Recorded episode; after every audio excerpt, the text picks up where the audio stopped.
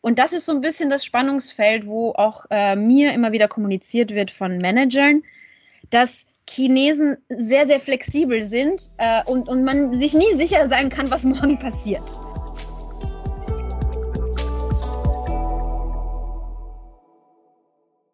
Willkommen zu China Hotpot, Podcast für deutsche kleine und mittelständige Unternehmen für den Erfolg im chinesischen Markt. Mein Name ist Xiaolong Hu, Ihr Gastgeber.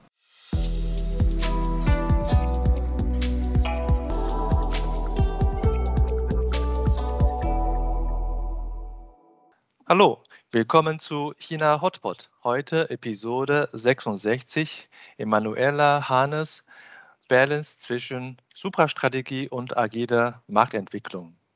Emmy ist Expertin für China-Strategie und den Schwerpunkt auf die kulturellen Unterschiede sowie deren Einflussnahme auf die Strategie. Sie hat Chinesisch studiert, in China mehrere Jahre gearbeitet und seitdem als Coach und Beraterin in Europa tätig, um Firmen zu helfen, bei der Strategieentwicklung die richtigen Impulse zu bekommen. Sie erklärt uns das Spannungsfeld zwischen zwei scheinbar gegensätzliche Elemente für Strategie in Bezug auf China. Suprastrategie, dabei meinen wir zehn Jahre und mehr, sowie Offenheit für die kurzfristige Umorientierung anhand der aktuellen Marktentwicklung.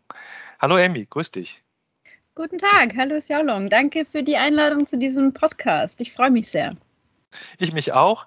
Und China hat wieder auf Schlagzeile geschafft. Äh, heute haben wir ja die Olympiade. Wie viele Goldmedaillen hat äh, Österreich mittlerweile gewonnen? Oh, da muss ich zugeben, das habe ich noch gar nicht verfolgt. Sicherlich einige als, äh, als äh, Wintersportnation. Und äh, deswegen sind wieder sehr aktuell über China und China-Strategie zu sprechen für deutsche oder österreichische Unternehmen. Und warum ist äh, Strategie eigentlich eine Kulturfrage? Das ist eine super Sache und ich muss mal sagen, ich freue mich total, dass wir dieses Thema ähm, auch besprechen, weil das ganz oft in äh, interkulturellen und Unternehmensplanungen wirklich vernachlässigt wird, leider. Strategie ist so unterschiedlich, äh, je nach Kultur und, und je nach Denkweise, weil die Ausrichtung, was man überhaupt als Strategie versteht, welche Zeitrahmen, welche Länge, ähm, welche Zielsetzung, aber auch wie setzt man überhaupt eine Strategie um, kulturell sehr stark verankert ist. Und das ist etwas, was gerade auch deutsche und österreichische Unternehmen ganz oft leider nicht am Schirm haben, ähm, dass das, was sie, wovon sie ausgehen als Strategie, zum Beispiel in China erst sehr kurzfristig gesehen wird. Chinesen haben eine viel längere Strategieplanung, auch gerade wenn man sich jetzt äh, die Regierung zum Beispiel anschaut. Und deswegen Strategie ist definitiv eine Kultursache. Danke für dieses Thema. Ja, und gerade du bist die Richtige, weil äh, du hast gesagt, Österreich und äh, Deutschland. Äh, das ist, glaube ich, auch insbesondere hat auch sehr starke Strategie-Tradition. Wenn man nur den äh, Kriegsstrategen Clausewitz äh, sozusagen äh, nehmen würde als Beispiel zu dessen Zeit, ich glaube, Österreich und Deutschland gehören noch irgendwie zusammen in der, in der Zeit. Und, äh, äh, und äh, China hatte ja auch äh, Strategen in der Geschichte. Insofern freue ich mich auch auf unser Gespräch. Und vielleicht kannst du erstmal den Zuhörer erklären, was du äh, vom Beruf äh, bist und was du so machst. Ja, vielen lieben Dank, sehr, sehr gerne. Ähm, also, ich würde mich vor allem vorstellen als äh, Strategieberaterin und Trainerin mit Fokus auf Kommunikation und interkulturelle Strategieberatung. Ich habe davor auch vielleicht so ein bisschen Background zu mir und zu, was ist meine China, mein China-Bezug.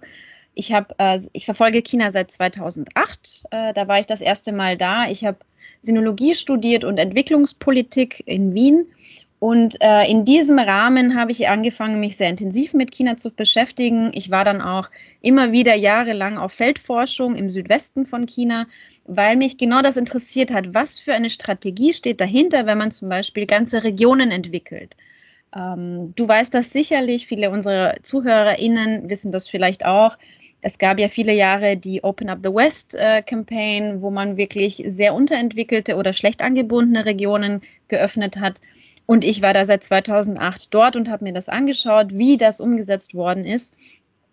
Und äh, das ist so ein bisschen mein Zugang zu der ganzen Sache aus dieser Metasicht. Ich bin danach, äh, habe ich lange Jahre als Politikberaterin gearbeitet in Österreich, in der Kom Kommunalpolitik und ähm, habe dann quasi auch gemerkt, okay, dieses China-Thema, das wird immer wichtiger und das geht mir ab. Deswegen habe ich dann irgendwann mal die Politikberatung verlassen ähm, aus der kommunalen Ebene und bin wieder zurück in den internationalen Bereich und habe jetzt äh, quasi mit dieser, mit dieser Erfahrung, die ich gemacht habe, ich war auch bei der EU äh, im Außenamt eine Zeit lang in der Diplomatie und verbinde das jetzt, um Unternehmen, aber auch Organisationen zu helfen, ein bisschen mehr aus dieser Metasicht äh, die Sachen zu betrachten, weil gerade wenn man nach China geht, reicht es eben nicht interkulturell Do's und Don'ts zu lernen. Das weißt du genauso.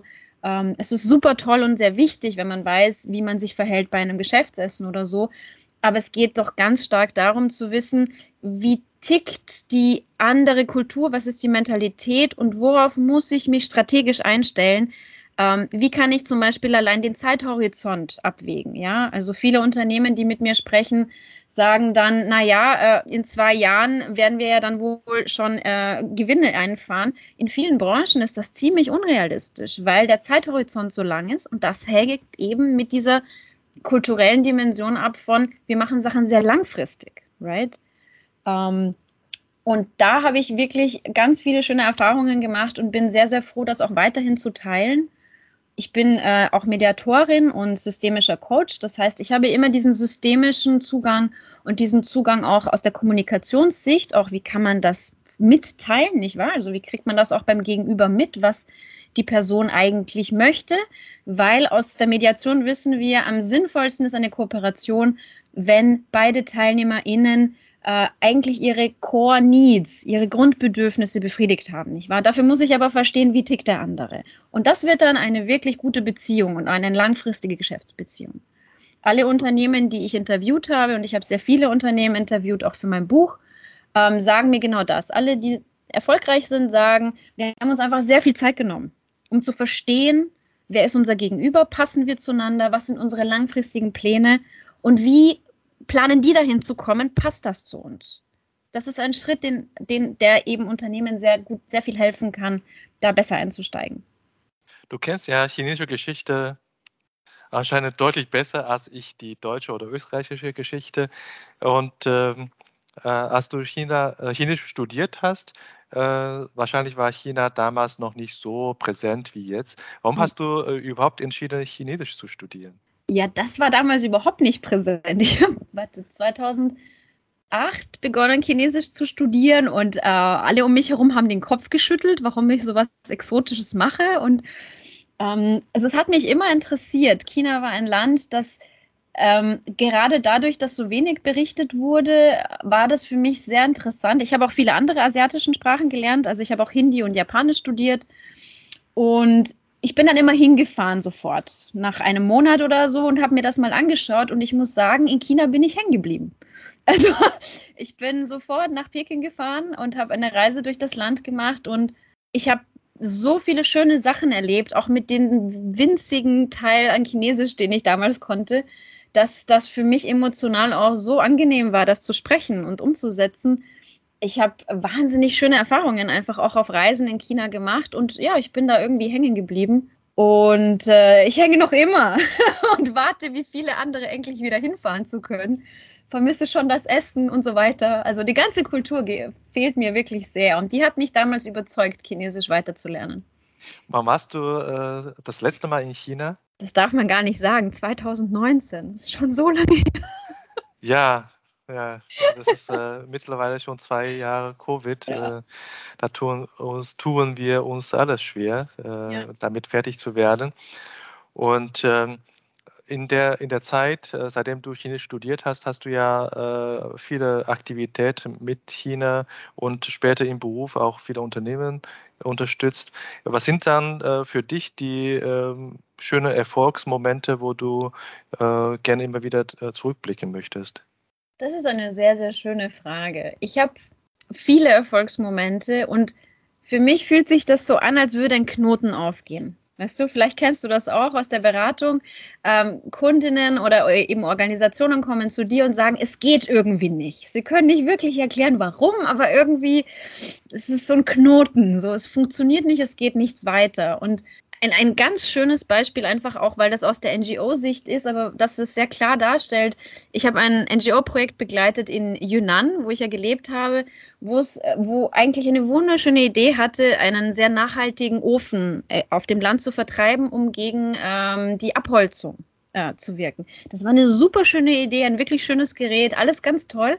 Aber der hat das kulturell nicht geschafft, das zu vermitteln. Die Leute wollten das nicht. Die Leute haben sich gedacht, jetzt kommt da irgendjemand her und sagt ihnen, was sie zu tun haben und sie müssen ihre Kultur ändern und jetzt plötzlich so ein Gerät verwenden. Und er hat drei Jahre versucht, dieses Ding zu verschenken. Es hat nicht funktioniert. Und irgendwann einmal habe ich ihm gesagt, du, mach das doch mal mit der Regierung. Dann, und verlang mal Geld dafür. Und dann hat er das tatsächlich geschafft, irgendeinen äh, Regierungsvertreter der Provinzregierung, dass die, dass die den irgendwie unterstützt haben. Und er hat dann natürlich wenig Geld verlangt, aber eben ein bisschen. Somit hatte das Ding einen Wert. Die Leute haben das gekauft. Sie haben das von der Regierung auch erklärt bekommen, was das soll und dass das irgendwie gut ist. Und plötzlich ist er nicht mehr nachgekommen mit Bestellungen. Also das Wunderbar. war innerhalb von einem Monat war er komplett ausgebucht und er hat dann irgendwie auf Jahre hinaus ähm, Produktion noch veranlasst und konnte damit eben einen Schritt setzen, dass diese Entwaldung aufhört, dass die Leute nicht so viel Holz verwenden in dieser Region.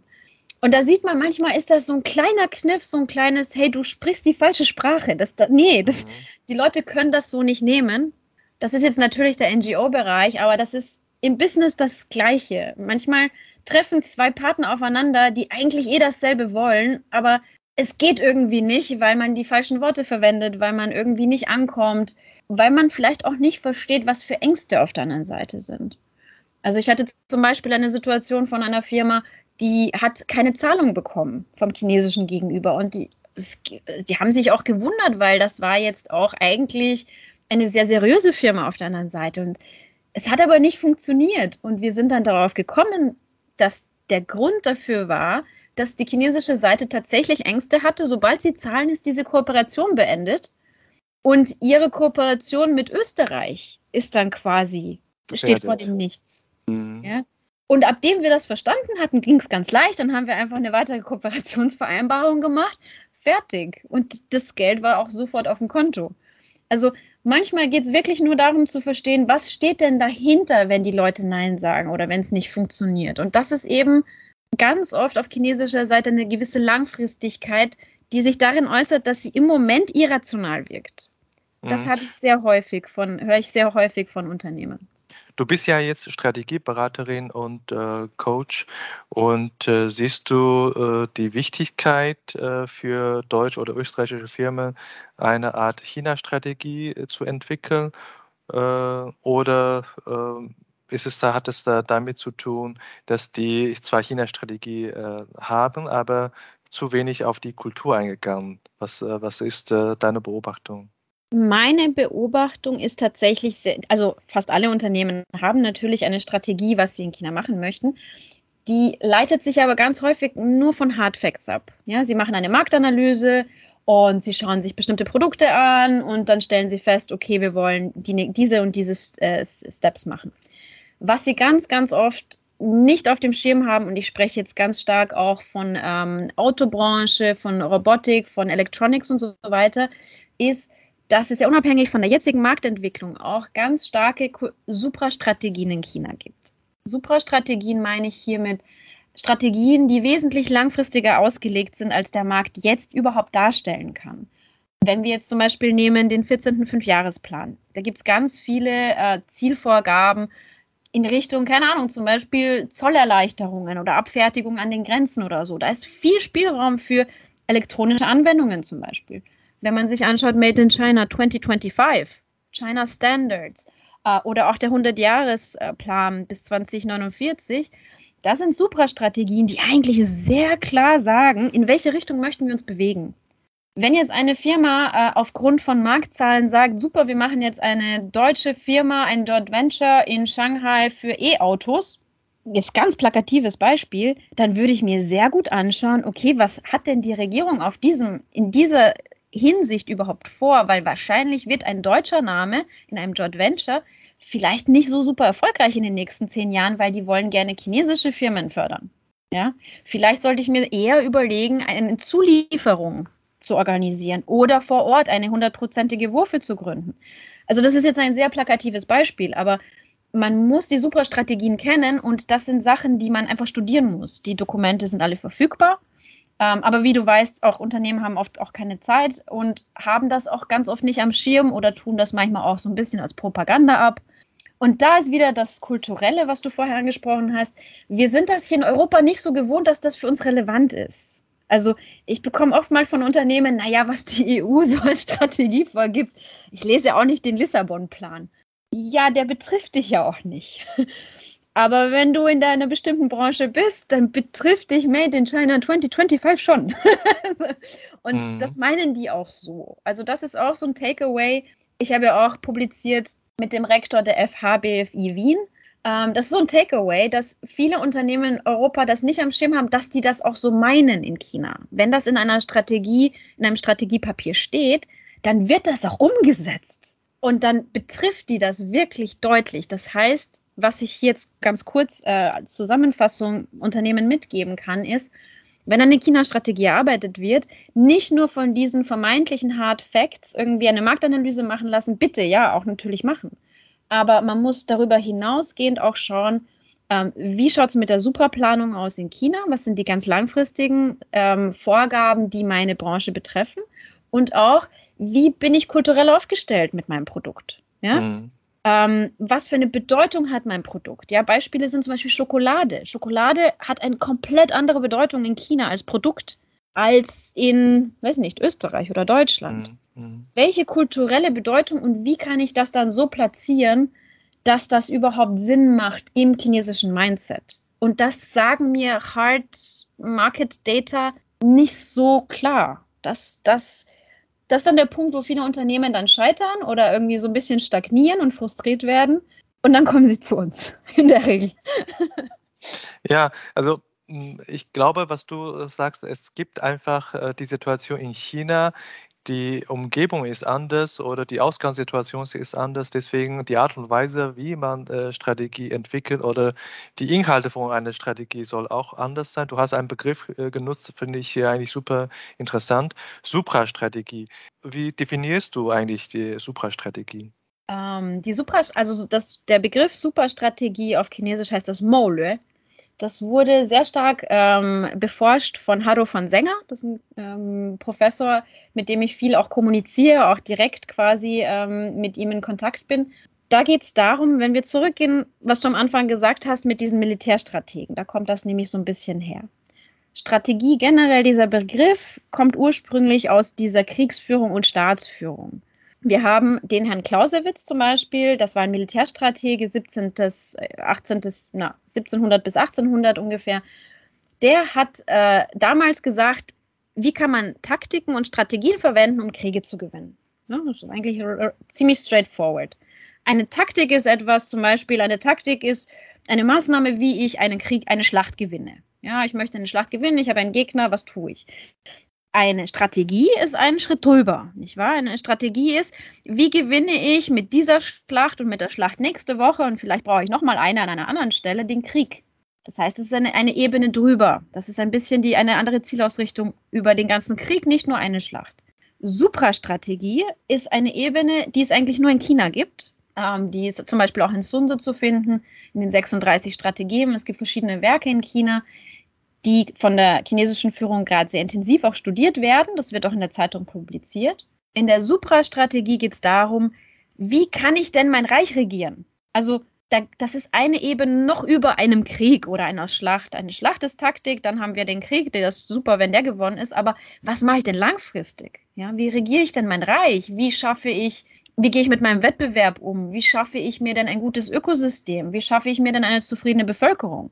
Und das haben die Militärstrategen in Europa natürlich nicht wirklich thematisiert. Das war für sie nicht am Schirm. Und diese Superstrategie, wenn man sie jetzt umlegt auf Wirtschaft, äh, geht darum, wie kann ich denn sehr langfristige Ziele vorgeben? Im Fall von China 100 Jahresziele ist so ein Klassiker. Ähm, wir haben jetzt äh, zum Beispiel bis 2049 100 Jahre äh, Volksrepublik, ganz klassisch. Da haben sie sehr, sehr, sehr, sehr klare Ziele vorgegeben. Und Suprastrategie ist sinnvoll, weil man eine relativ bindende Zielvorgabe hat. Also alle Verantwortlichen, jetzt zum Beispiel in der Partei oder innerhalb einer Firma, natürlich äh, die verschiedenen Management-Ebenen, haben eine bindende Zielvorgabe. Die ist sehr langfristig und oftmals erscheint sie auch sehr, sehr groß. Die, äh, das 100-Jahres-Ziel wurde ja äh, zum Teil äh, bei der Reform und Öffnung verkündet von Deng Xiaoping. Da hat sich jeder noch gedacht, China als erste Weltmacht? Na, ich weiß nicht. ja, äh, mittlerweile haben die das stringent umgesetzt seit den 80er Jahren und äh, sie werden es wahrscheinlich schneller erreichen als eigentlich geplant. Das heißt, es ist eine sehr lange, vielleicht auch am Anfang etwas übertrieben wirkende Zielvorgabe, die aber stringent umgesetzt wird. Wie man da hinkommt, ist gar nicht langfristig, sondern das ist sehr agil. Und das ist so ein bisschen das Spannungsfeld, wo auch äh, mir immer wieder kommuniziert wird von Managern, dass Chinesen sehr, sehr flexibel sind äh, und, und man sich nie sicher sein kann, was morgen passiert. Und das stellt genau das dar. Ich habe ein sehr langes Ziel in der Zukunft, aber wie ich da hinkomme, das äh, hängt davon ab, wie die Marktlage ist, was sich verändert, ähm, wo ich die besten Chancen sehe. Und da sind, und da, das stimmt, da gehen die Chinesen extrem flexibel voran. Das ist ein gewisses Spannungsfeld, kann ich nur sagen. Äh, wenn ich noch äh, ein bisschen, ein bisschen äh, tiefer fragen würde. Äh, ich, ich denke mal, bei Superstrategie, wie du da vorhin erläutert hast, weil die äh, Zeithorizont ist, ist sehr lang und wahrscheinlich ist die Beschreibung für den Weg auch nicht so genau gewesen mhm, in, so einer genau. Suprastrategie. Ja. In so einer äh, äh, westlich definierte Strategie oder Taktik, da ist der Weg relativ genau beschrieben mhm. und er ist auch transparent. Mhm. Und äh, vielleicht auch deswegen, dass man da nicht genau weiß, äh, wie ein 100 Jahre Ziel äh, zu erreichen ist und äh, man muss auch ein bisschen suchen nach der mhm. Situation. Mhm europäische Manager lieben eher dieses Lineare, ja, einen Schritt nach dem anderen und Milestone Plans und so.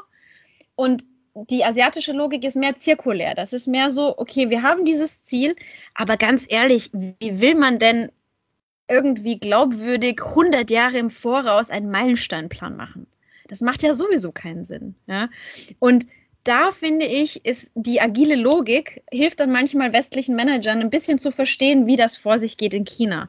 Weil Agile Management geht ja auch davon aus, man hat ein Ziel und das ist so ein bisschen dadurch definiert, dass man nicht hundertprozentig jeden Schritt weiß, wie man da hinkommt. Man muss halt ein bisschen testen. Ne? Man muss verschiedene Schritte setzen und dann jeden Schritt so ein bisschen testen, ob das jetzt Sinn gemacht hat oder nicht, ob das funktioniert oder nicht, ob der Kunde damit zufrieden ist oder nicht. Und mit diesem Ergebnis geht man dann weiter. Das heißt jetzt nicht, dass man total chaotisch irgendetwas tut, weil das Langziel ist ja da. Aber wie man da hinkommt, ist eben so ein bisschen Trial and Error. Und manchmal hilft das ganz gut, wenn man eben dieses Agile Management verwendet, um die chinesische Vorgehensweise bei dieser Supraplanung äh, verständlich zu machen. Wobei, wenn man diese, diese sehr lange Zeitperiode mhm. nimmt, Try and Error bekommt mhm. eine andere Definition. Ist nicht mhm. wirklich Error, es ist äh, quasi nur ein, ein Umweg. Ich weiß nicht, mhm. wie ich das auf, äh, wie ich auf das Beispiel komme. Ich, ich vergleiche die äh, chinesische Gärten mit äh, mhm. Barockgärten. Ne? Okay. Und äh, in so einem Barockgarten, in Hannover haben wir auch einen sehr schönen Garten, äh, der Großgarten. Äh, da sieht man ganz genau schnurgerade die Allee und äh, mhm. dahinter gibt es einen Springbrunnen, ja. 100 Meter hoch. Ich laufe ja. auf das Ziel hin. Mhm. Und äh, viel, klein, in viel kleinere Fläche entsteht vielleicht ein chinesischer Garten, wo mhm. die, der Weg sehr krumm ist. Es mhm. gibt äh, da einen Berg, dort Bäume und hier ein Gebäude. Man, mhm. man sieht nicht wirklich, äh, der Weg, aber mhm. man bekommt immer andere Perspektive, aber am mhm. Ende kommt man auch auf das Ziel an. Mhm. Und äh, ich kann mir gut vorstellen, wenn ein Gast oder ein Manager, der gewohnt ist an einen Barockgarten, aber in so einen chinesischen mhm. Garten ankommt, dann ja. hat er auch Probleme und äh, zurechtzufinden. Genau, das ist ein sehr, sehr schönes Bild, ja, auf jeden Fall. Ich glaube auch, dass dieses Trial and Error, natürlich, wie du sagst, es ist jetzt nicht wirklich ein Error im Sinne von Error, sondern mehr so ein, okay, in die Richtung gehen wir wohl nicht weiter. Weil wir haben es getestet, wir haben irgendwas ausprobiert, wir haben es getestet. Die Ergebnisse waren nicht so, dass, wir, äh, dass es uns unserem Ziel näher bringt. Na gut, dann machen wir in einer anderen Richtung weiter. Oder, und auf jeden Fall nützen wir die, die Einsichten von diesem Trial und verbessern uns. Ähm, ein klassisches Beispiel ja im Unternehmensbereich ist ja zum Beispiel WeChat. Das wissen wir alle. Die sind ja mit einer Version äh, rausgegangen, die ja im Westen, äh, ja, wäre sie wahrscheinlich gar nicht angekommen. Aber man hat so eine Minimalversion und versucht es mal. Ja, und probiert einfach mal. Die haben die langfristige Strategie. Okay, wo wollen wir hin? Wir wollen Weltmarktführer werden in diesen Mobile Technologies und in diesen äh, Messenger-Apps oder was genau ihre, ihr Ziel war. Jetzt probieren wir es mal damit. Und so, okay, das wohl lieber nicht. Das andere hat gut funktioniert. Wir gehen weiter in diese Richtung. Du hast ja vorhin schon zwei, drei Beispiele genannt, wenn äh, westliche Unternehmen, ob NGO oder, oder mhm. Wirtschaftsunternehmen sind, wenn sie diese chinesische Garten sich nicht auskennen, mhm. dann äh, Probleme bekommen. Vielleicht hast du noch weitere, äh, weitere Beispiele. Nur meine Frage geht, äh, geht auch, mhm. wie kann man dann äh, wir äh, der Unternehmen helfen oder wie können die Unternehmen selber äh, verhelfen, äh, da ein bisschen besser zurechtzukommen oder sich besser vorzubereiten auf diesen chinesischen Garten? Das ist eine super Frage. Also das erste ist mal diese Awareness, right? Es, man muss das mal vermitteln. Es ist ein chinesischer Garten. Ich finde das Bild fantastisch. Du solltest dir das äh, trademarken lassen. ähm, sie, also dieses Verständnis, es ist ein chinesischer Garten und was ich in meinen Gesprächen, was die Standardsituation ist, wenn Manager mal nach China gehen zum Beispiel oder das China-Geschäft anfangen, dann haben sie ja standardmäßig so eine Zeit von Verwirrung. Das ist einfach so. So dass erst die ersten paar Monate äh, kennt man sich nicht so wirklich aus, weil wirklich alles sehr anders ist. Und dieses Awareness, das ist ganz normal. Das ist einfach so. Und jetzt such gar nicht nach geraden Linien, weil die wirst du wahrscheinlich nicht finden. Stell dich darauf ein, dass eben die Wege anders laufen. Stell dich darauf ein, dass du zum Beispiel nicht kurzfristig schaust, warum tut ein Mensch das, sondern zum Beispiel bei Firmen Negotiations, Verhandlungsgesprächen, versuch mal vom jetzigen Verhandlungsgegenstand zu projizieren, was will denn die Firma langfristig? Oftmals kann man die auch einfach fragen. Ja? Kann ja auch einfach fragen, was ist denn dein langfristiges Ziel? Und nicht, was willst du jetzt mit diesem Produkt? Weil sonst können so Verhandlungen total zermürben wenn man einfach ewig um ein Produktlieferung äh, drumherum verhandelt und drauf kommt, eigentlich brauchen die was anderes langfristig. Sie wollen eigentlich nur einen Markteintritt oder sowas, ja. Mhm. Ähm, das hilft Managern, wenn man, wenn, wenn sie das machen. Und auf ihrer Seite versuche ich zu vermitteln, wenn ihr in eine Verhandlung geht mit China, müsst ihr einfach Plan A, B, C, D, E, F, Z haben. ähm, weil in einer Verhandlung so viel passieren kann. Ja, ähm, und gleichzeitig muss man aber auch ganz genau wissen, wo ist meine rote Linie, weil die dadurch, dass so flexible Zugänge sind und man einfach so extrem kreativ ist, wie man denn da hinkommt, was man möchte, passiert es halt auch, dass sehr überraschende Vorschläge kommen. Und dann sollte man genau wissen, wo stehe ich. Ja, ganz Beispiel, das ich immer unterrichte, eine Firma vertreibt Backwaren nach China aus Italien. Die Lieferketten sind sehr lang. Irgendwie, du weißt, frische Backwaren gehen ja schnell kaputt. Und das chinesische Gegenüber sagt, weißt du was, wir brauchen jetzt hier nicht über die Lieferketten verhandeln, sondern kann denn dein Bäcker nicht nach Shanghai ziehen? Das ist eine sehr klassische Situation, ähm, die diese Flexibilität darstellt. Ja, das Ziel ist, man möchte diese Backwaren haben, aber wie man da hinkommt, da ist die chinesische Seite oft mal viel kreativer und flexibler und manchmal fühlen sich dann europäische, also gerade auch deutsche und österreichische Manager so ein bisschen überfordert. So, wow.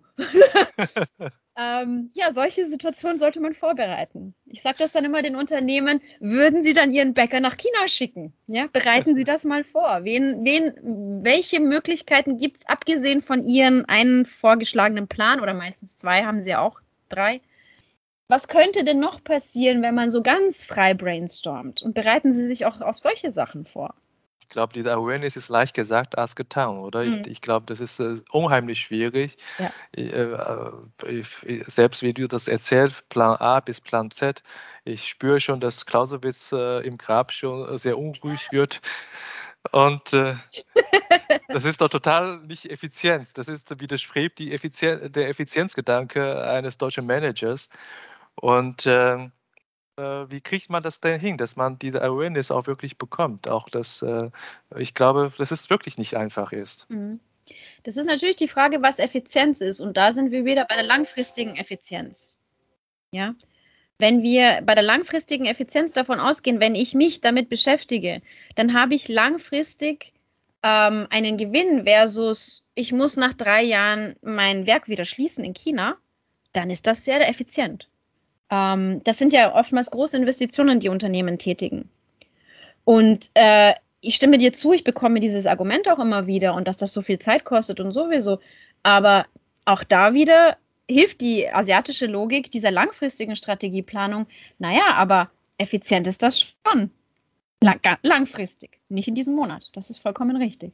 Da kommen wir äh, auf das äh, Thema Zielsetzung. Ich glaube, wenn man ein äh, langfristiges äh, Ziel hat, äh, dann wird man eher äh, ruhiger in einer Situation, wenn man nicht unbedingt so effizient einen Weg läuft und äh, wenn man aber sehr kurzfristige Ziele hat, dann wird man sofort äh, wahrscheinlich die Geduld verlieren. Mhm. Heißt das äh, aus deiner Sicht, dass vielleicht Familienunternehmen mehr Geduld haben als Börseunternehmen in China-Bezug, in China-Geschäft? Ich sehe auf beiden Seiten Vor- und Nachteile. Einerseits, ich weiß nicht, ob familiengeführte Unternehmen jetzt unbedingt mehr Geduld haben, aber sie sind meistens aus meiner Sicht ein bisschen flexibler, weil es eben nicht ein großer Konzern ist. Ähm, oftmals muss es auch jetzt keine großen äh, Verantwortungen gegenüber den Aktionären geben, sondern es ist eher ein Kernteam, das entscheidet und die können ein bisschen flexibler damit umgehen. Es steht und fällt so ein bisschen mit der Führung.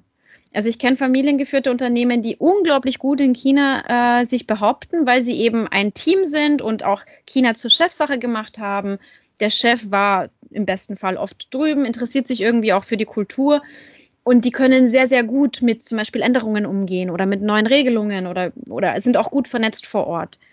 Wenn die Führung das nicht hat, sondern die Führung, das gibt es nämlich auch, ähm, sagen wir mal irgendwo in Österreich oder in Süddeutschland sitzt und davon ausgeht, dass alles so traditionell läuft wie in Süddeutschland oder in, in Österreich oder in der Schweiz oder wo auch immer man jetzt in Zentraleuropa nimmt, dann kommt das ziemlich schnell zu Reibereien.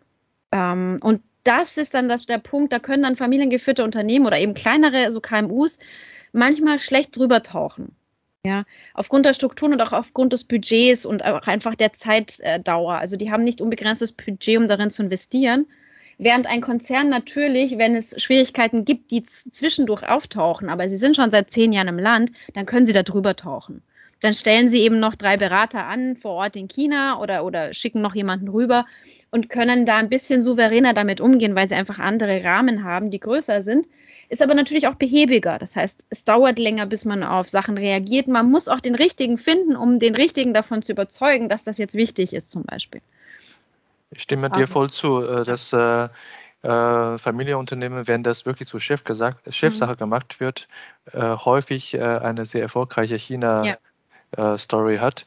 Ja. Und weil man ja als Chef oder als Eigentümer auch das Standing hat, äh, hm. China-Kurs zu ändern, hm. ohne dass man begründen zu müssen mhm. äh, gegenüber noch einer höheren Instanz. Genau. Das können Berufsmanager meistens nicht. Mhm. Äh, die Clausewitz äh, und die gleichen müssen dann quasi den Schlagplan durchführen. Mhm, genau. Da wird daran gemessen, ob da effizient durchgeführt äh, oder, oder nicht. Ne? Mhm. Das habe ich auch beobachten können. Mhm. Ähm, wir haben über diese Awareness als Erfolgsentscheidende gesprochen. Mhm. Ähm, wie kriegt man diese Awareness am besten hin? Ich glaube, ein großer Teil der Awareness entsteht schon, wenn Unternehmen zu uns kommen. Sie merken ja schon, dass es nicht geht.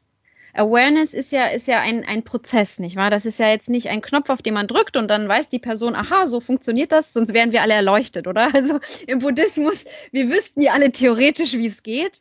Ähm, in den Situationen schaffen wir es dann trotzdem nicht so gut. Aber allein die Tatsache, dass sie schon merken, okay, das funktioniert irgendwie nicht, und zu, jetzt nicht nur uns beide, sondern generell Berater oder, oder Trainingsmöglichkeiten aufsuchen, weil das ist ja dann schon die Awareness da, okay, so wie ich es mache, funktioniert das nicht. Irgendwie muss es einen anderen Weg geben. Äh, dann natürlich die Vermittlung, was dahinter steht. Das ist ja auch äh, in allen äh, Coaching-Ansätzen äh, der Sinn der Sache, dass man erklärt, warum eine andere Seite sich wie verhält. Also dieses, dieses Erklären der anderen Rahmenbedingungen, Erklären der kulturellen Unterschiede. Das ist dann theoretisch. Und dann geht es um die Praxis. Und das weißt du, das ist immer das Schwierigste. Äh, natürlich als Trainer, als Berater macht man äh, quasi äh, Fallbeispiele, macht man Workshops, macht man oder man macht auch äh, Reisen, geht dorthin, um Sachen in, äh, vor Ort umzusetzen oder auszuprobieren. Und letzten Endes entsteht dann das tatsächlich, indem die Firmen ähm, den Weg gehen, zum Beispiel Verhandlungen durchführen und sich zum Beispiel immer wieder begleiten lassen in Beratungen. So, sie gehen in eine Verhandlung, merken, okay, das hat jetzt nicht funktioniert oder was hieß eigentlich das?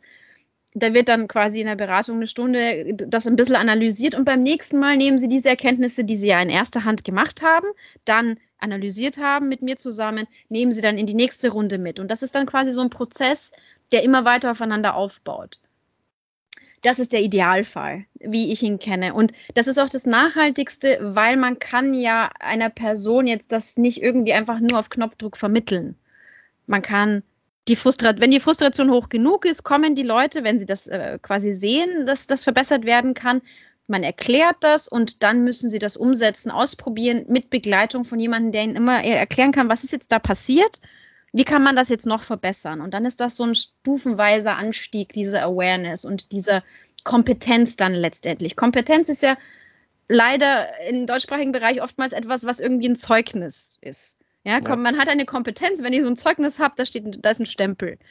Das ist ja nicht der Fall. Kompetenz ist etwas, was ich persönlich wirklich umgesetzt habe, wo ich eine Lebenserfahrung gemacht habe und jetzt aus dieser tatsächlichen Lebenserfahrung weiß, das funktioniert, das funktioniert nicht. Das ist für mich eine Kompetenz.